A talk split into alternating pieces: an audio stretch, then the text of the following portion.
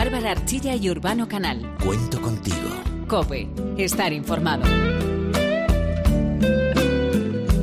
En un lugar de la Mancha, de cuyo nombre no quiero acordarme, no ha mucho tiempo que vivía un hidalgo de los de Lanza en Astillero, Adarga Antigua, Rocín Flaco y Galgo Corredor.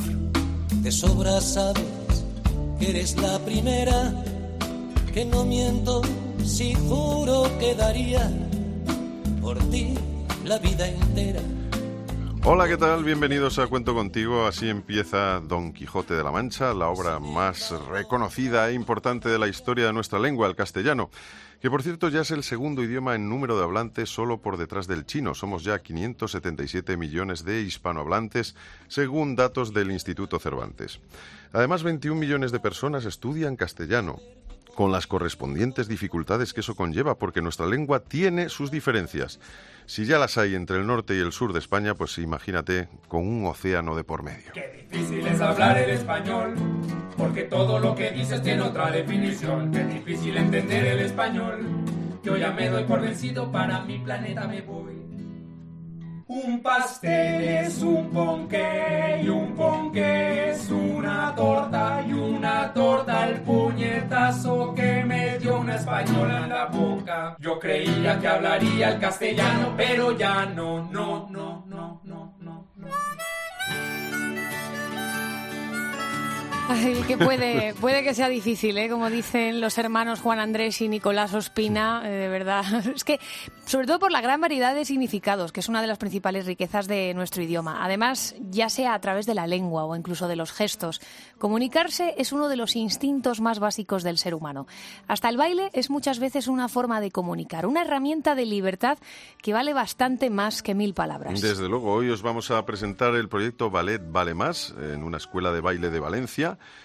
Esther, su directora, y Patricia, fisioterapeuta y bailarina, hacen que niños con discapacidades motoras se sientan bailarines de la mano de otros niños. Todo un ejemplo de integración a través de la danza. Y vamos a conocer también a Miguel Menéndez. Es un emigrante español, un emigrante en Bélgica que ha recopilado casi 250 rumbas hispano-belgas, muchas de ellas desaparecidas. Tres años de búsqueda de los que enseguida vamos a conocer el porqué. Pero antes de todo eso nos vamos a ir hasta los Estados Unidos. Allí nos espera un profesor cubano que os va a fascinar. Él y su curioso método de estudio han logrado llegar hasta uno de los conciertos de música latina más importantes del mundo.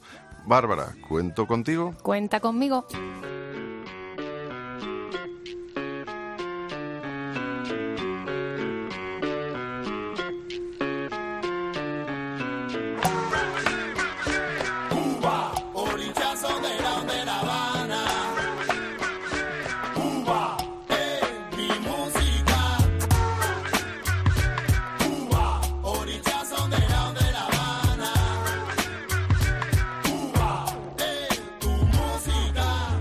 Que ya más o menos sabemos hacia dónde vamos, ¿no? A esta hora de la tarde. Sí, por ahí, por ahí, por ahí vamos. Ya algo de latino llevamos ya dentro. Ya creemos saber dónde vamos a pasar los próximos minutos, porque resulta que en el mundo somos ya 577 millones de hispanohablantes y cada vez más gente quiere aprender nuestra lengua, pero aprender un idioma es muy complicado. Verbos, adjetivos, conjunciones, preposiciones, nexos, bueno, hay un montón de cosas, mil fórmulas inventadas. Eso sí, para conseguirlo, ver películas con subtítulos, aplicaciones para móviles e incluso cantar nos puede ayudar. Y esto es precisamente lo que un profesor cubano ha hecho con sus alumnos en Estados Unidos, enseñarles castellano cantando. Él se llama Carlos Lazo e imparte clases en el Instituto de North Creek en Bodell, una ciudad al estado de, de Washington. El 4 de junio publicó en su cuenta de Facebook un vídeo en el que salía cantando Cuba Isla Bella del grupo cubano Orisas, que los que estamos escuchando, con sus alumnos y además este se hizo viral.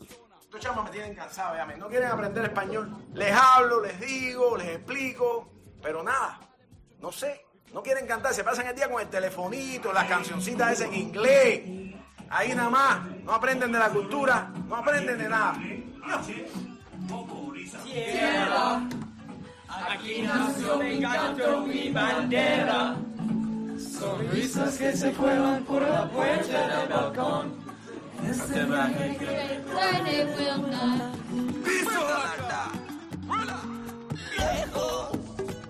Y así, así, gracias al atractivo método de aprendizaje de Carlos, el vídeo alcanzó el medio millón de visitas. Tan popular se hizo que Yotuel, el líder de Orishas, llamó a Carlos y a sus alumnos en mitad de una clase y les invitó nada más y nada menos que a cantar con ellos en los Grammy Latinos.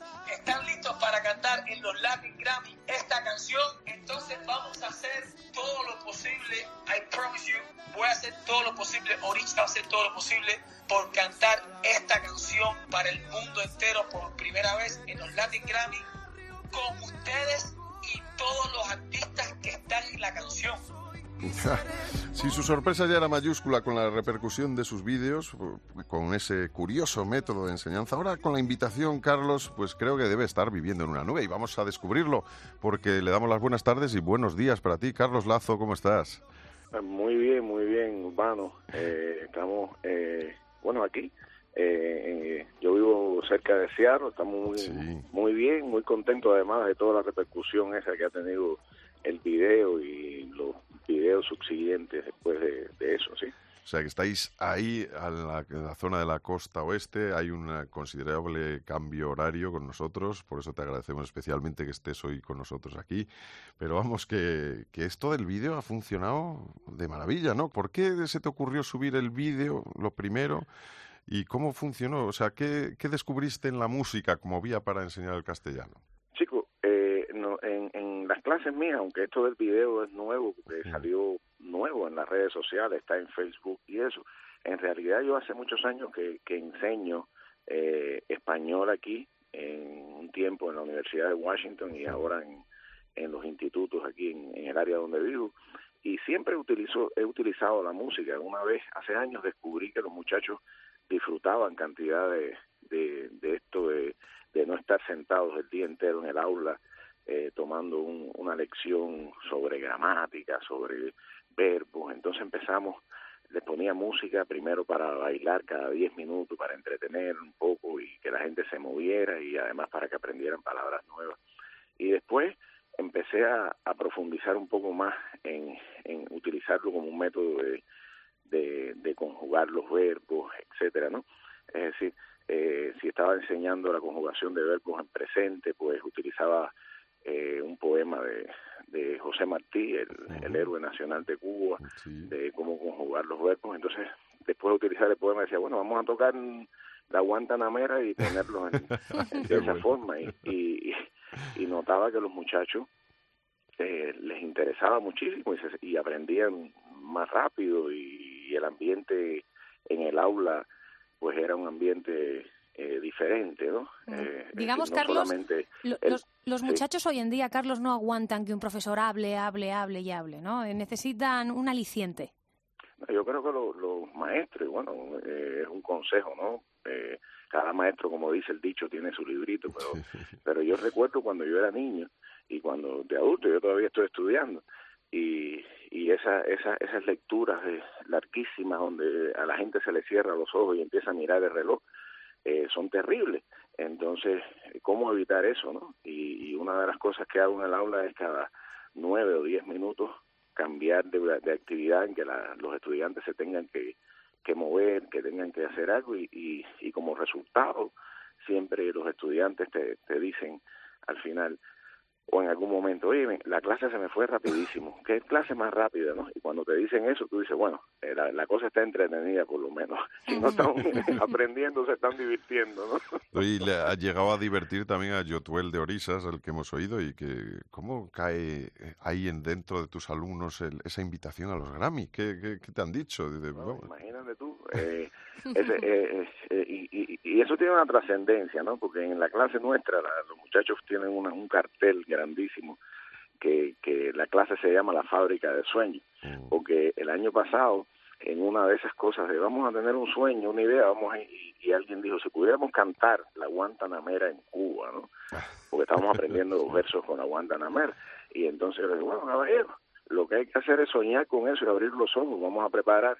Y en tres meses aquellos muchachos, 37 de ellos, recogieron fondos y, y en tres meses estábamos en Cuba. Y, visitaron Cuba y aprendieron y pasearon y tuvieron tremenda experiencia que, que ojalá les dure para toda la vida.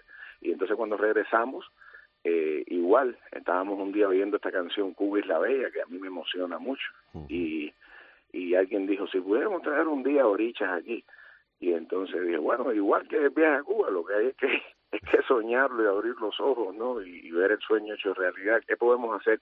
Y alguien sugirió eh, aprendernos la canción eh, y mandársela a ellos a ver si ellos se conmovían y, y venían, ¿no? Y entonces, bueno, ya, apunta la fecha y eso fue como un 25 de abril. Vamos a aprendernos la canción, pero todo, las metáforas, lo que quiere decir todo, para que la sientan. Y, y ellos aprendieron la canción y de hecho quiero decirte que la canción apela a los sentimientos esos de aquel que, que abandona su terruño y regresa, no importa si es de Cuba, no importa si es de Galicia, no importa si es de Nebraska, ¿no? Y entonces muchos muchachos hasta cantaban aquella canción y que eran norteamericanos que vienen de ciertas zonas aquí y se les aguaban los ojos y lloraban de emoción. Bueno, es que como para no emocionarse, Carlos, eh, teniendo un profesor como tú que sabe mucho aquello de, de ir, venir, volver, intentar volver a, tu, a tu país eh, cuando te has ido, tú sabes mucho de escapar de Cuba, de intentar volver a Cuba, de, de, estar en una zona que desconoces como puede ser la guerra de Irak, ¿no? Tú sabes mucho de, de todo esto, Carlos. Sí, eh, sí, es cierto. Me dices eso y me, me, lleno de emoción porque me vienen tantas cosas a la mente, ¿no? Eh, sí, yo, yo desde joven he querido conocer el mundo y en, en ese intento, pues, traté de abandonar Cuba. En, el, en los años 80 estuve preso en Cuba por salir de ilegal del país y después intenté otra vez y me rescataron y pude llegar a los Estados Unidos y después la vida me llevó a muchos lugares, entre ellos me hice enfermero de, del ejército y, terminé pues yendo a la guerra de Irak en, en los momentos más difíciles que fueron entre el 2003 y el 2005 y, y sí, eh, sé un poco de eso, ¿no? He estado siempre pues de aquí para allá eh, como un pasajero, ¿no? De esta vida, pero, pero agradecido de, de, de, de lo que he vivido, la verdad. Claro, tienes una estrella de bronce, hay que decirlo, por esa, esa, labor en la guerra de Irak. Y luego es que encima, es, lo, lo, hemos contado, eh, tiene, que, tienes cuatro licenciaturas. De, a partir de los 40 vuelves a estudiar y, y, de repente no paras. Sí, es que el estudiar, ¿no? Eh, pues para mí, por lo menos, es algo que, que, que te mantiene eh, todo el tiempo aprendiendo cosas nuevas y, y, y, y, creo que esa es la única forma no de no envejecer porque envejecer es es parte de la vida y es bonito sino de, de estar pues en compás con, con, con, lo que va sucediendo, con nuevas, incluso en la, en la educación. Yo estoy haciendo un doctorado en educación ahora, ¿Mm? pero ahí he aprendido mucho, ¿no? De cómo de cómo eh, interactuar con los estudiantes y hacer la educación pues más eh, acorde con los nuevos tiempos ¿no? entonces pues pues eso me, me fascina no a, ver, a, veces mi esposa y la familia me dicen bueno ¿cuándo vas a parar de estudiar? bueno cuando me muera no pues porque, sí porque, aprender se aprende siempre sí. verdad seguro que sí seguro que sí y a veces en las lecciones más grandes no necesariamente uno las aprende estudiando pero en este caso pues eh, tengo la fortuna de haber vivido una vida intensa, eh, bonita, con experiencias buenas y malas, que todas han sido buenas al final. Y, y de seguir estudiando, de, estar pues tratando de, leer, de aprender, de, de aprender de otros, ¿no? Eh, a mí me encanta, por ejemplo, sentarme en el aula de, otros profesores a ver cómo dan la clase. No todos aceptan ¿no? El reto, porque los profesores siempre somos un poco los maestros, un poco eh, con nuestras clases así que, que es nuestra, es nuestro pequeño territorio, nuestro pequeño reino, pero a mí el maestro que me deja sentarme se lo agradezco porque aprendo siempre, siempre, incluso de las cosas que no quiero hacer, mm. que no que no me gustan, pues eh, digo, esto no lo voy a hacer, pero siempre aprendo cosas que voy a hacer, siempre siempre se aprende, siempre, Pero, Carlos, siempre hay que aprender algo. Qué duro debe ser cuando tus chicos pues tienen que cambiar de curso, ya dejas de ser su profesor, eh, se lanzan a ser pasajeros de la vida, que me ha encantado eso que has dicho antes. Eh, supongo que os fundís en un abrazo muy grande y, y hasta siempre, ¿no? Sí, sí, ahora mismo estoy afrontando esa situación porque tengo estudiantes que yo enseño español de segundo año y español de quinto año. El quinto año ya es el último, ¿no? Y estos estudiantes eh, leen, es decir, leen a Lorca, leen eh, obras de la literatura eh, hispanoamericana, eh, había que hacía más, que ya esto no lo voy a ver más como estudiantes míos. Y los de 200, pues, de dos, nivel 2, pues van para 3. Y, ay, usted me va a enseñar 3, no, yo enseño 2 nada más. Bueno, nos, vemos en 5 entonces. Sí, pero, pero es una experiencia linda porque siempre tengo estudiantes de otros años que vienen a, a la clase a verme o, se escapan de otra clase y me dicen, profe, ¿me puedo quedar un rato aquí en la clase suya? Y yo digo, bueno, dale, yo te doy un papelito escondido ahí, dale, ayúdame un poco aquí. Y entonces, entonces siempre es bueno eso, ¿no? Y encontrar a jóvenes después de que pasan años que te ven en la calle y, te dicen, profe, este es mi profesor, y, siempre es así, ¿no? Es parte de la vida, tú eh, participas en la formación de, de cierta época, cierto periodo y, y después es como los hijos, ¿no? Que, en algún momento levantan vuelo, la mayoría de ellos, y, y, y así todo. Uno se siente un poco triste, pero al mismo tiempo un poco alegre, ¿no? De que dejó un poquito de, de lo que uno de, lo mejor de uno, del amor dentro de esos muchachos, sí. Desde luego que una de las cosas que se aprecian es que hablas con verdadero cariño por tu profesión, por eso de enseñar español a extranjeros, pero también creo que hay una cosa que dejas eh, marcada a tus alumnos, es una particular filosofía tuya que es la de si lo sueñas y lo deseas, se cumple, que te hace incluso hablar en presente de cosas que no han pasado todavía, ¿no? Sí, mira, ah, de hecho voy a compartir con con ustedes algo. Nosotros tenemos un sueño, es hmm. decir, el sueño del, del Grammy eh, en realidad no es un sueño nuestro, es, algo que nos que llegó y si se da, qué bien, ¿no? Pero nosotros tenemos un sueño, una cosa que va a pasar el año que viene, vamos a hacer un concierto de amor en La Habana. Nosotros, los estudiantes míos y yo, vamos a, a invitar artistas de todo el mundo, el que se quiera sumar, y artistas los que participaron en, la canción esta y vamos a ir a La Habana desde Seattle y vamos a organizar un concierto de amor, un puente de amor entre los Estados Unidos y Cuba y entre y entre todos los, hombres y mujeres de buena voluntad del mundo. Y eso va a pasar, eso va a pasar, eso, lo estoy diciendo ahora, se lo estoy diciendo. Sí, eso va a pasar, no no sé si va a ser en abril o no sé si va a ser en, en, en junio, esa es la, la incertidumbre que tengo, pero eso va a pasar y, y se lo estoy diciendo a, ustedes, se lo estoy diciendo a los oyentes de COPE, eso va a pasar y, y, va a pasar, porque cuando tú, tú ves un sueño, tú ves una idea ahí y algo que es bueno y algo que, que es bueno para la humanidad, eh, no hay razones para que no pase. Eh, y hay que ponerlo así, hay que decir, esto va a pasar. ¿Quién te gustaría que, estuviera ahí, Carlos, eh, en ese concierto? Bueno, primero que todo, eh, quisiera quisiera que estuviera eh, los orichas, ¿no? Porque, por supuesto, fueron los, los iniciadores o con quien iniciamos esto. Y quisiéramos que estuviera también eh, alguien bien cercano a los orichas, que es Beatriz Luengo, una cantante y actriz española que además ha, dado mucho apoyo. Muy maja, además, este muy, como decimos nosotros, muy, muy simpática. una excelente persona. Nosotros yo tuve la oportunidad de visitarlos a ellos en Miami y la verdad que fue una experiencia enriquecedora desde el punto de vista humano, la verdad. Y bueno, muchos otros artistas, no quiero eh, decir eh, nombres porque no quiero excluir a nadie. Y todo el que se sienta con, con deseos de, de, de, participar en una obra de amor, en una obra de amistad entre, entre gente de todo el mundo, está invitado. Es decir, vaya, no hay, no hay espacio para decirnos. La, la única condición es irle a cantar al amor y, y abrir el corazón para el amor. Eh, por eso no quisiera decir un nombre y que se me olvidara otro que, que, que no es menos importante, ¿no? No lo digas, Carlos. Preferimos que tu sueño, ese, el que va a pasar, que lo contemos aquí en COPE para la próxima. ¿eh? Estaremos hablando en unos meses porque tu sueño se cumple. Seguro que se cumple, seguro. Ahora hace poco estuvimos en Cuba, la semana pasada llevé un grupo de como de dos estudiantes con algunos padres que va a ser básicamente esa es la base, la fundación de lo que estamos haciendo.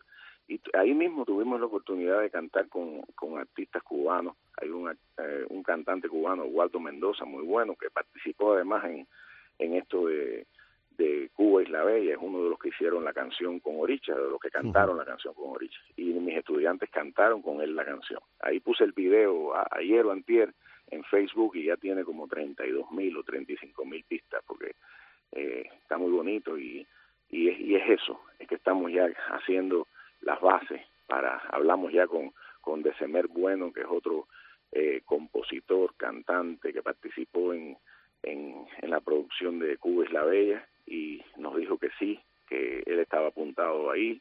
Es decir, eh, y estoy seguro que habrá muchísimos otros, eh, no solamente cantantes cubanos, sino cantantes de, de varios lugares del mundo que, que estarán con nosotros en, en ese concierto de amor. Pues estaremos encantando, encantadísimos, vamos, de, de seguir esta historia y de, de, que eso llegue el momento, se produzca y hablar contigo otra vez. Carlos, se cumplió. Sí que nos encantaría. Carlos Lazo, que es profesor sí. cubano de 53 años que da clases de español en el Instituto de North Creek en Bothell, en- que está en el estado de Washington, pero que podría estar en cualquier sitio, porque realmente esta lengua nuestra viaja por el mundo y nos encanta encontrarnos enamorados de ella como, como eres tú, Carlos. Muchas gracias, Carlos. Un Bueno. abrazo grande. Bueno, eh, Bárbara y Urbano, un placer eh, conversar con ustedes y un saludo a todos los oyentes. Y seguimos para adelante, Sigue soñando y abriendo los ojos para que los sueños sean realidad. ¿Ok? Claro que Ok, sí. Carlos, sigue para adelante. Fuerte el abrazo, Un amigo. abrazo.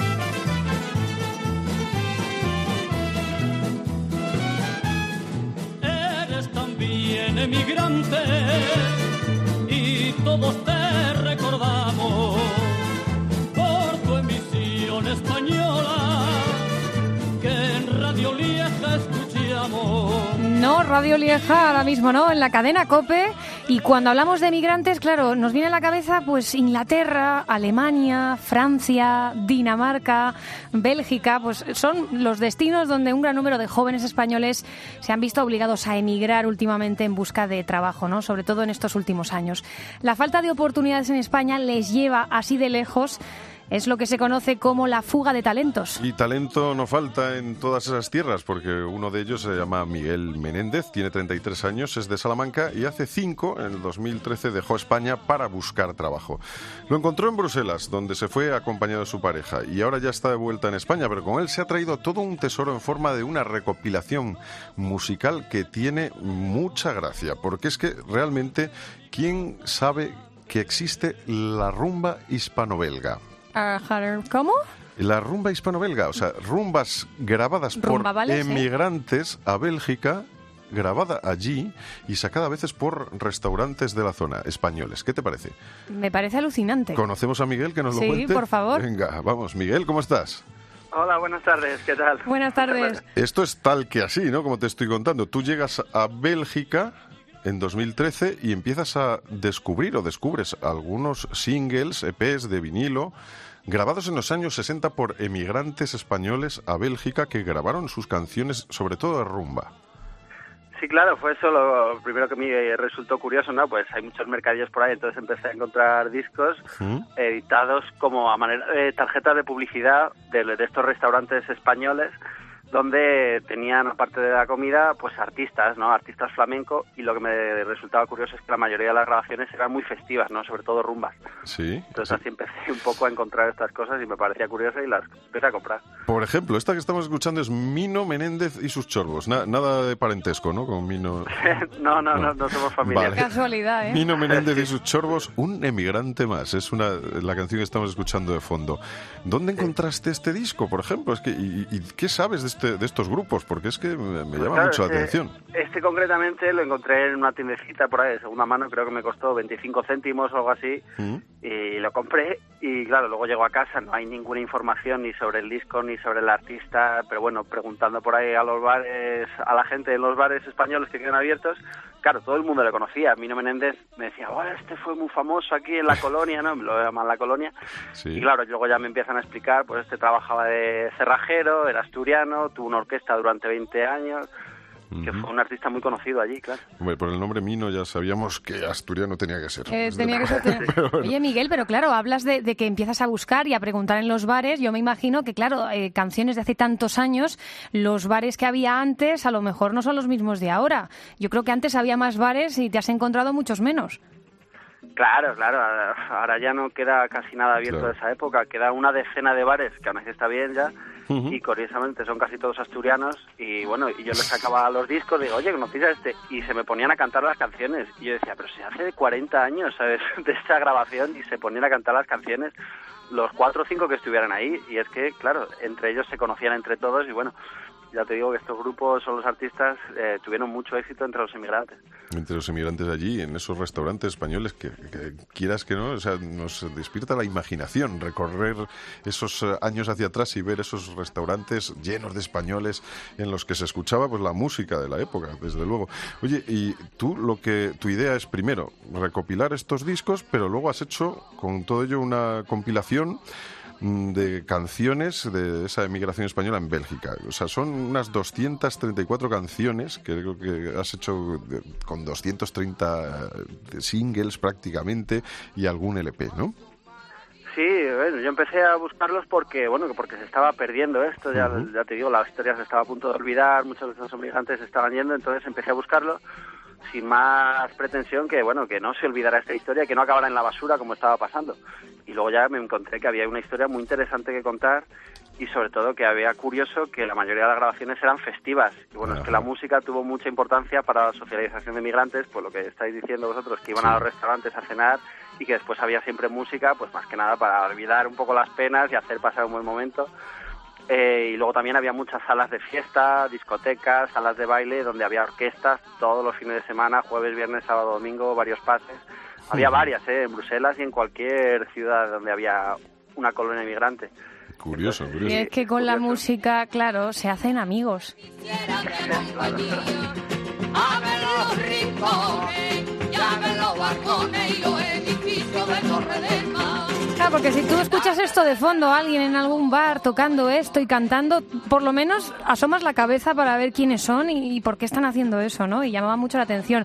Te habrás encontrado historias, Miguel, alucinantes, ¿no? De migrantes, historias personales. Sí, claro, he tenido mucha suerte de conocer a muchos de estos artistas que están muy ilusionados con esto, claro, y, y me han contado cada anécdota, bueno, muchísimas, muchísimas anécdotas. La verdad que ha sido muy bonito, yo me lo he pasado muy bien, también ha sido muy divertido buscar a estos artistas. Oye, pues, por un lado la diversión, la curiosidad te ha llevado a hacerlo porque me imagino, antes has dicho que el primer, uno de los dos primeros singles te costó 25 céntimos, pero creo que alguno te ha llegado a costar algo bastante más, ¿no? Sí, claro, yo empecé a buscar por los mercadillos, las tiendas de discos, una vez que ya me las había pateado todas y, y sabía que había más cosas, bueno, era por internet y claro, ahí son Mm. discos muy raros, ediciones privadas eh, grabadas por inmigrantes de Bélgica, entonces los coleccionistas privados que saben que, que son difíciles de conseguir, pues los venden caros. Saben lo que Entonces, tienen. claro, yo que los he estado recopilando, pues bueno, pues los he tenido que pagar. Desde Creo luego. que- ¿Cuál ha sido el más, eh, el que más te haya costado tener? Eh, pues mira, este que habéis hablado, que lo acaba- que acaba de sonar, Sí. Anita y el Lillo, ¿Sí? eh, me habló el, el artista, el compositor de esta canción, que no tenía ni el disco él, me decía, yo grabé una canción, una rumba súper salvaje y tal. Bueno, pues he estado dos años y pico hasta que he encontrado este disco por internet, por eBay, lo vendía un tío a 40 euros, pues bueno, pues lo tuve que comprar. Claro. pues Y ahora, bueno, me tú- costó. esto... Pero sigo, sigo buscando archivos. Sigues buscando Hombre. todavía, aunque ya tienes hecha una recopilación de tres CDs con un libro de 64 Claro, páginas yo he hecho contando sido, estas historias, ¿no? eh, resumir un poco todo el ambiente del, de musical que había en la emigración, no solo el flamenco, había muchas orquestas de baile que tocaban rock, tocaban de todo, entonces bueno, he seleccionado 72 canciones Ajá. desde 1960, que es la primera, hasta el 89, que es la última, y son 30 años de historia, y entonces pues hay mucho flamenco, sobre todo mucha rumba festiva, y luego, pero también hay rock, hay soul, hay disco, entonces en la época disco, en los 70, pues también grabaron disco, Sí, entonces claro. bueno, he hecho un resumen ahí, pero claro, hay muchísimas más grabaciones que las voy subiendo a YouTube poco a poco, las colgo ahí en una página de Facebook que tengo donde voy poniendo fotos, anécdotas, carteles. Claro, Es que, para que os hagáis una idea, Miguel un día puede bajar a tirar la basura, encontrarse con una señora eh, de, de la zona y, y ver que está tirando la propia señora que va a tirar un disco. Entonces, claro, Miguel se fija y dice, pero si ese disco está en español, ¿eso qué es? Y terminas hablando con la señora, ¿verdad, Miguel? Así es, ¿no? Y de hecho esa señora era belga y a lo mejor no sabía ni lo que tenía, bueno, estaba tirando una caja de discos entera, ¿no?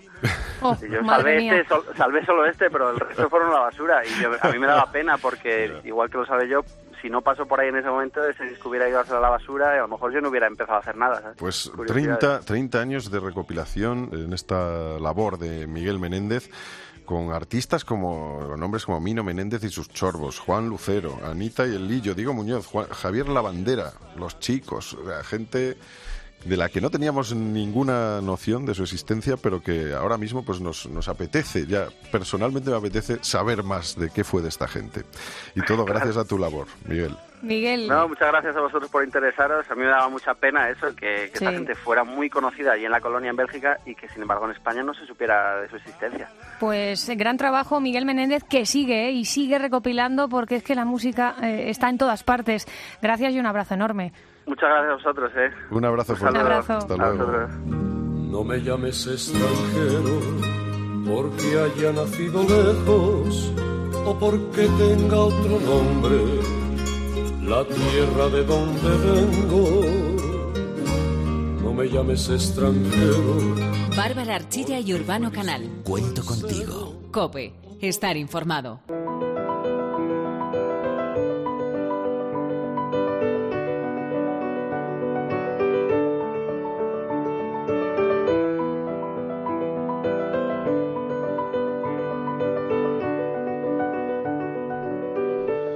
En 2012, la directora de una escuela de danza, una fisioterapeuta y bailarina y una profesora universitaria cuya hija tiene problemas motores crearon Ballet Vale Más. Es un proyecto que consiste en impartir clases de ballet adaptado a niños con distintos problemas de movilidad. Una forma de hacer que conozcan su cuerpo y que obtengan beneficios terapéuticos. Me gusta bailar porque soy yo misma. Siento tranquilidad y me olvido de las cosas que pasan en el cole. Cuando estoy en el escenario siento que soy una bailarina y que yo puedo conseguir todo lo que las demás pueden. Me gusta bailar porque es muy divertido y, y cuando bailo me siento alegría y emoción. Todo comenzó cuando escucharon la historia del bailarín y actor estadounidense Greg Mosgala. El intérprete había obtenido grandes mejorías físicas gracias a un entrenamiento intensivo con danza, precisamente. Y desde que empezó el proyecto no ha dejado de crecer, tanto que tiene lista de espera. Y vamos a saludar a las personas que han hecho que todo esto que estamos contando sea posible. Una de ellas es Esther Mortes, Patricia Morán y Marcia Castillo. Esther. Hola, buenas. Buenas tardes. Buenas tardes. Patricia también por ahí. Buenas tardes. Hola, buenas tardes. ¿Y Marcia? Hola, buenas tardes a todos. Esther, eres profesora de danza clásica y además tienes tu propia escuela de baile. ¿Cómo, surge el proyecto Ballet Vale Más?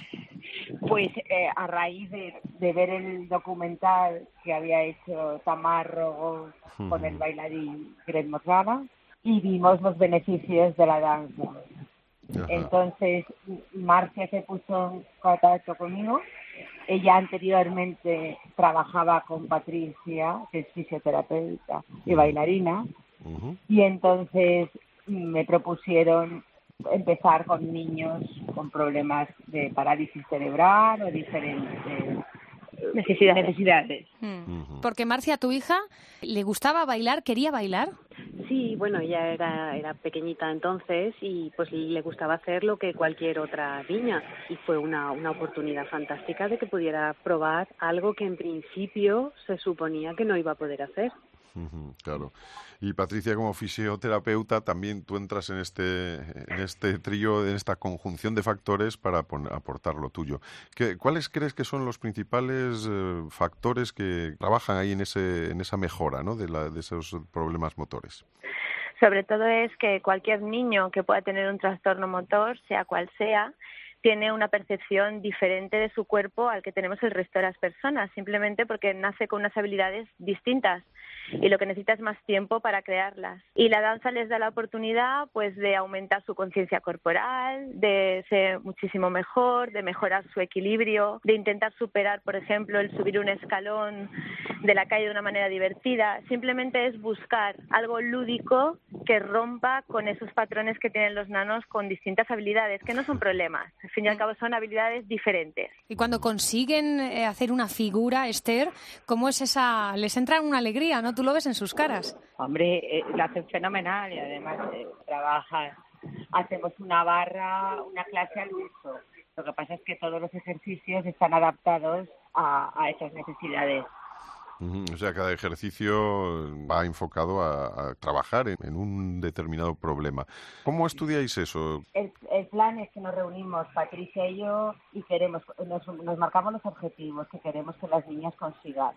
Entonces, todos los ejercicios lo planteamos como un ejercicio de ballet, con su música para que sea más lúdico, más divertido, y con ejercicios de danza.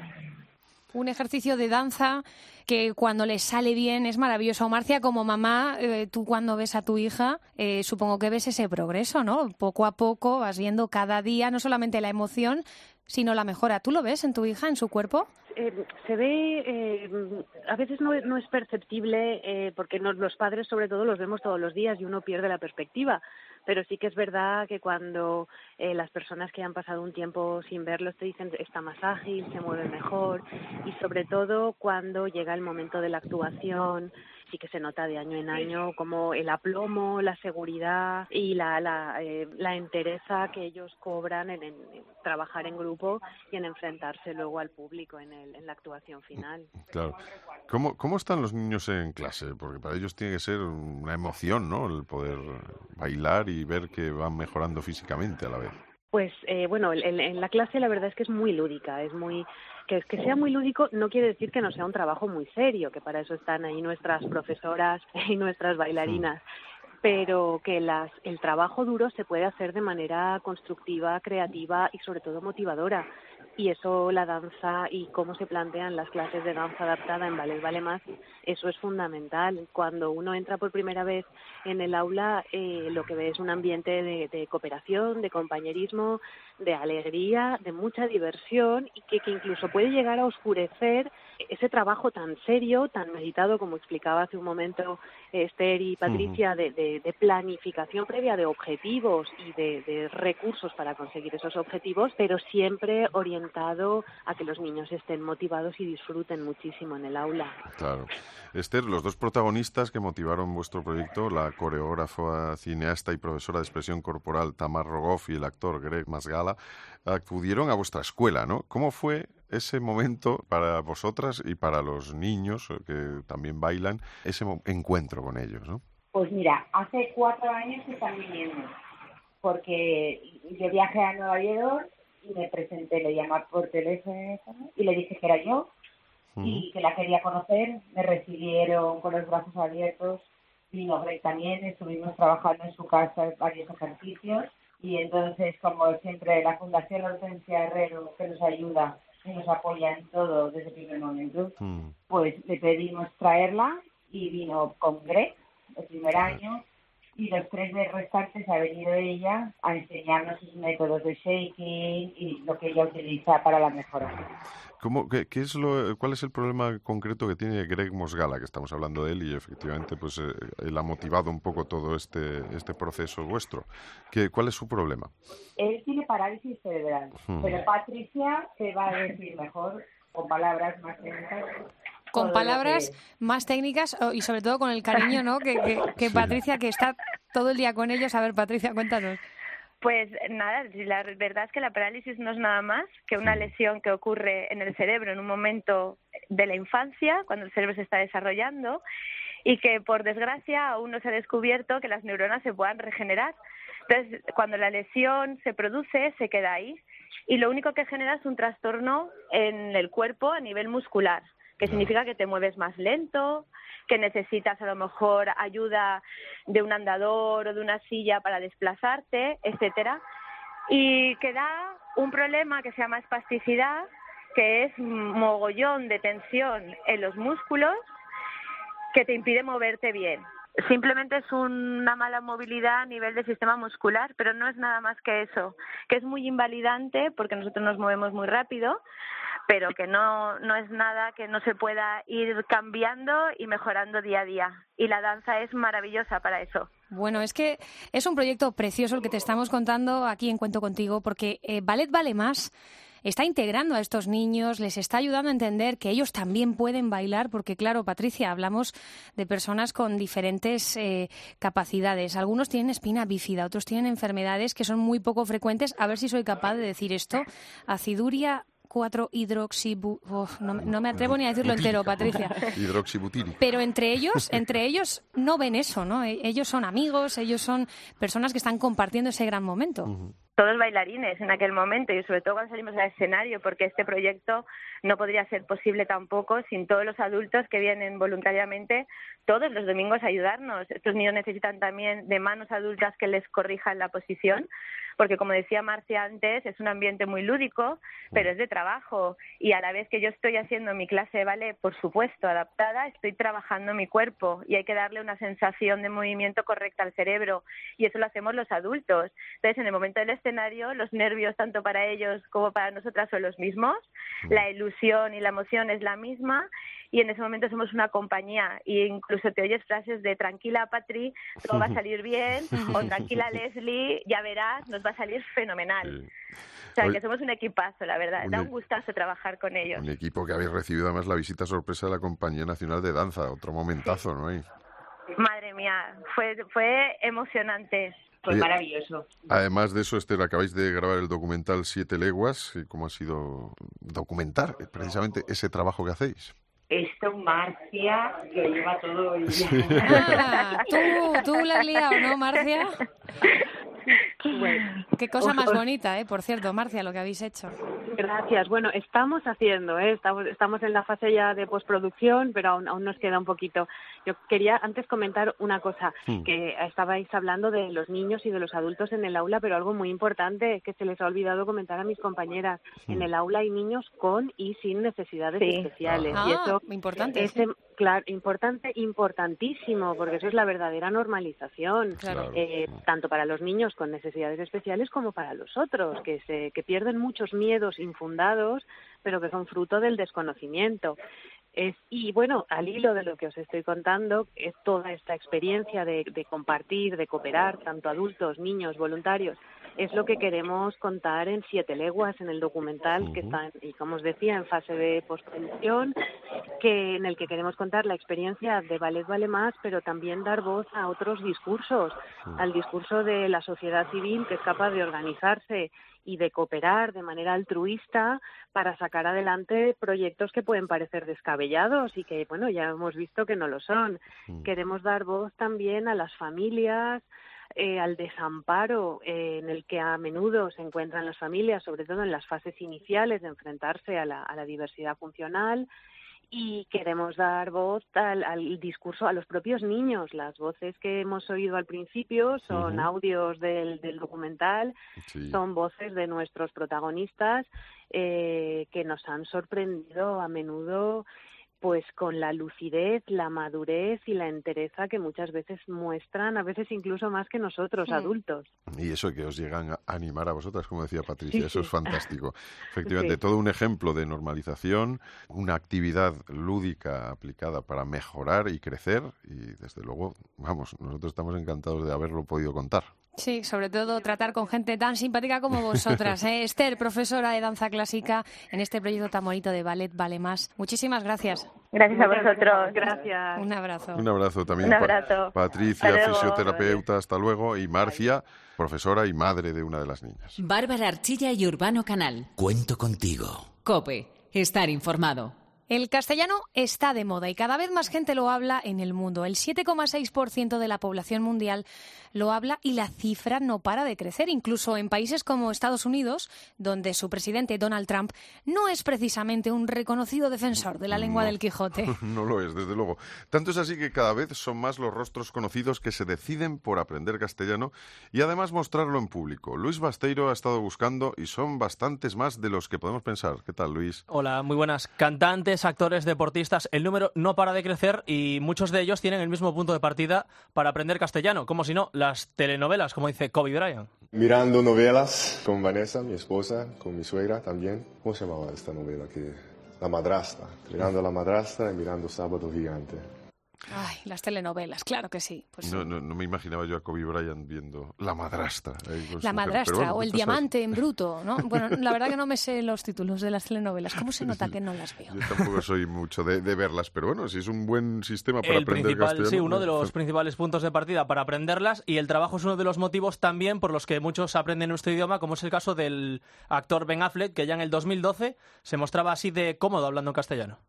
A mí me, gusta, me gustaría hacer una película en español. Y también eh, este invierno hice una película con Justin Timberlake en Puerto Rico y donde lo- en, en que película hablé español.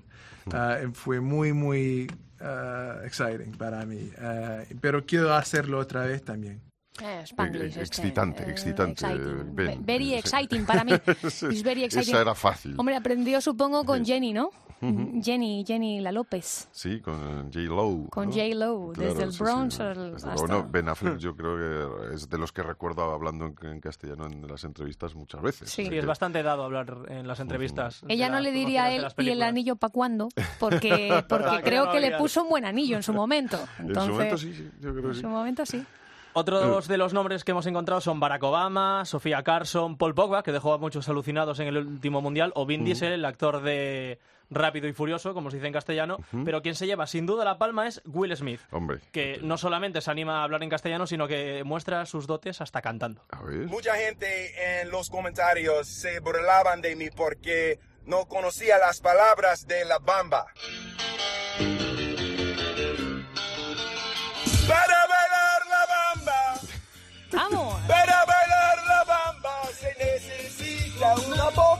Boca de gracia. Una boca de gracia arriba, arriba, y al arriba, arriba. Ay, arriba, arriba, pa' mi madre, por ti Ay, ha fallado, ¿eh? por ti seré. Vamos, Yo vamos. no soy marinero, Ah, no, lo dominado. Lo yo no soy marinero, soy capitán, soy capitán, soy capitán. Vamos todos. Ba, ba, bamba, uh, Uh. ba, ba, bamba. Qué crack, Will Smith. Es muy crack, muy crack. muy Oye, grande. pero eh, muchos de nosotros tampoco sabemos exactamente lo que dice la canción enterita, enterita. No, ¿eh? no. Yo nada. tendría que repasar un poco. Y la defensa que ha hecho Will Smith en este vídeo que subió a las redes sociales es cuanto menos para lucirla. Claro, claro, sí, no, no, el tío es, eh, de- además lo hace con mucha gracia, que eso es lo importante. Tal cual. Es como lo de lo de Julio, de, de De Joaquín. Joaquín, exacto. se Tal le cual. perdona todo por la gracia. Sí, Hay que señor. tener cuidado con lo que decimos, a ver si el de al lado va a saber castellano. Pensamos que no, y aquí cualquiera puede hablarlo. Efectivamente. Ahí estamos. Hasta Will Smith.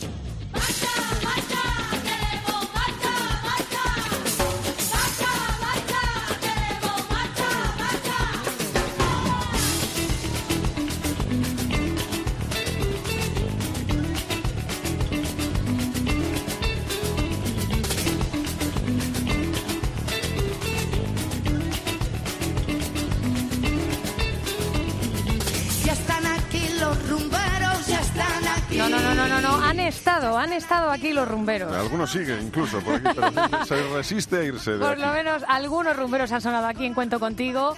De verdad, eh, hasta aquí las historias sobre nuestra lengua. A mí con esto de cantar, aprender ballet, de las rumbas, me han entrado ganas, Urbano Canal, de, de seguir bailando y cantando, ¿eh? aunque Yo sea creo que, aunque sea aquí fuera de Sí, antena, podemos seguir. fuera de micro. Podemos seguir la, la fiesta. No nos van a oír por la radio, nos van a oír allí fuera. Y eso sí, mañana seguimos aquí en Cuento Contigo, porque atentos, porque tenemos varias historias de supervivencia muy interesantes y eh, sabremos cómo se puede levantar uno hasta de las situaciones más difíciles. Conoceremos tres casos espectaculares que nos van a conmover.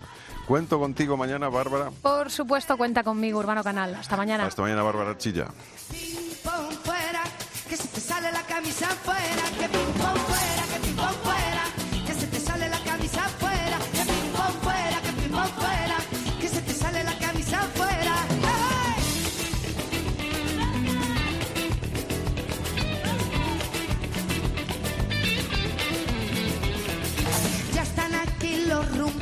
Ya están aquí.